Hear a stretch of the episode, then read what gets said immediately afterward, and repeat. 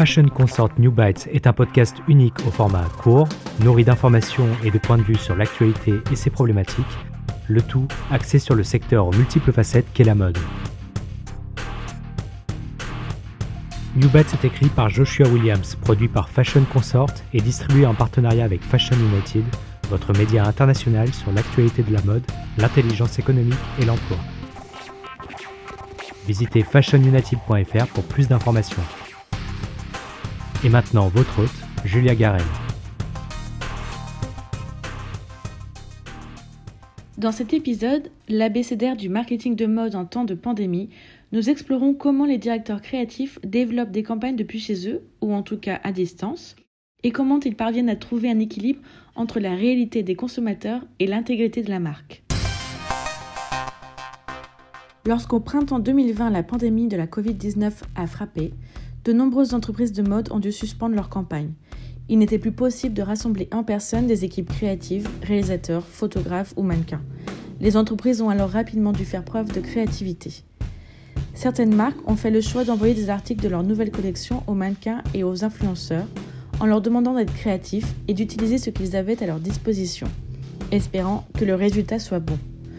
Ce fut pour de nombreuses marques la première fois qu'elles cédèrent le contrôle créatif à un mannequin ou à un influenceur.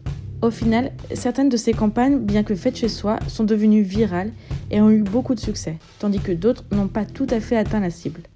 Ce qui soulève la question suivante. Les marques ont-elles adopté une nouvelle stratégie marketing globale Et ce modèle vaut-il la peine d'être inclus dans les futures stratégies marketing? Pour Laura Lanteri, directrice créative et consultante chez LNNYC Worldwide, une société internationale de marketing basée à New York, cette stratégie est de courte durée et ne sert essentiellement qu'à produire des résultats en termes de mesure de données et d'engagement sur les réseaux sociaux. Elle affirme, je cite, À mon avis, une campagne est vraiment réussie lorsqu'elle prend part à la conversation quotidienne, lorsqu'elle fait partie de notre paysage culturel. Le marketing d'influence n'a pas le pouvoir de le faire. Tout dépend de ce sur quoi nous décidons de nous concentrer, la pertinence culturelle ou les goûts d'Instagram. Fin de la citation. Toutefois, avec la croissance de réseaux sociaux comme Instagram et la possibilité pour presque tout le monde de créer ou d'accéder à du contenu, un réel changement de la demande des consommateurs s'est produit au cours de la dernière décennie. Un changement qui accorde plus de valeur à l'image et à une narration réaliste, en opposition à la perfection, ou du moins à l'illusion de la perfection, colportée par l'industrie de la mode au cours du siècle dernier. C'est une illusion très unilatérale, souligne Laura. Selon elle, je cite, la mode a été depuis des décennies maintenant le gardien et le promoteur de récits fortement biaisés, axés sur une norme de beauté eurocentrée et des standards inatteignables calés sur les personnes blanches. Cela a été construit et conçu pour être inaccessible. Ce n'était pas la perfection, c'était du racisme et de la discrimination. Les gens sont fatigués d'être dénigrés, critiqués pour se soumettre. Quand ils regardent la mode, je pense qu'ils veulent se voir de façon réaliste, et nous en sommes loin. Fin de la citation. La nécessité d'équilibrer réalité et perfection dans une société pluraliste crée alors chez les marques une tension, car elles souhaitent garder autant que possible le contrôle sur leur image positive, mais veulent aussi créer une connexion authentique et s'engager dans des conversations à deux directions avec leurs clients. Il existe plusieurs exemples de marques qui se situent aux deux extrêmes. D'un côté, on pense notamment à la réticence de Chanel qui n'autorise pas ses clients à utiliser son nom sur les réseaux sociaux et de l'autre, Marc Jacom et Burberry qui sollicitent et diffusent du contenu généré par les utilisateurs. On peut alors se demander comment les marques de mode, et en particulier celles qui tiennent à s'assurer que leur ADN n'est pas dénigré, vont-elles aborder cette nouvelle stratégie? Mais pour Laura, la question n'est pas là. Elle explique, je cite, Je pense que les clients se demanderont qu'est-ce que Chanel a à ajouter à ma vie d'aujourd'hui, pourquoi est-ce que je m'engage dans cette marque, que font-ils pour moi? Et s'alignent-ils avec mes valeurs? Fin de la citation. Laura se souvient du célèbre monologue de Meryl Streep sur le bleu cérulien dans le film Le diable s'habille en Prada. Dans cette scène, son personnage décrit la façon dont les initiés de la mode dictent les tendances pour le grand public. Laura confie, je cite, J'aime tellement cette scène car elle résume tout ce qu'il doit changer dans le luxe aujourd'hui. L'époque où l'on parlait à un public est terminée, je pense qu'il est temps d'écouter. Fin de la citation.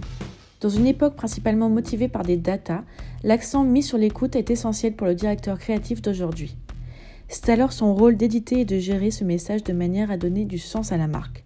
Laura souligne, je cite, Je pense que la créativité et l'originalité de la pensée seront plus importantes que jamais.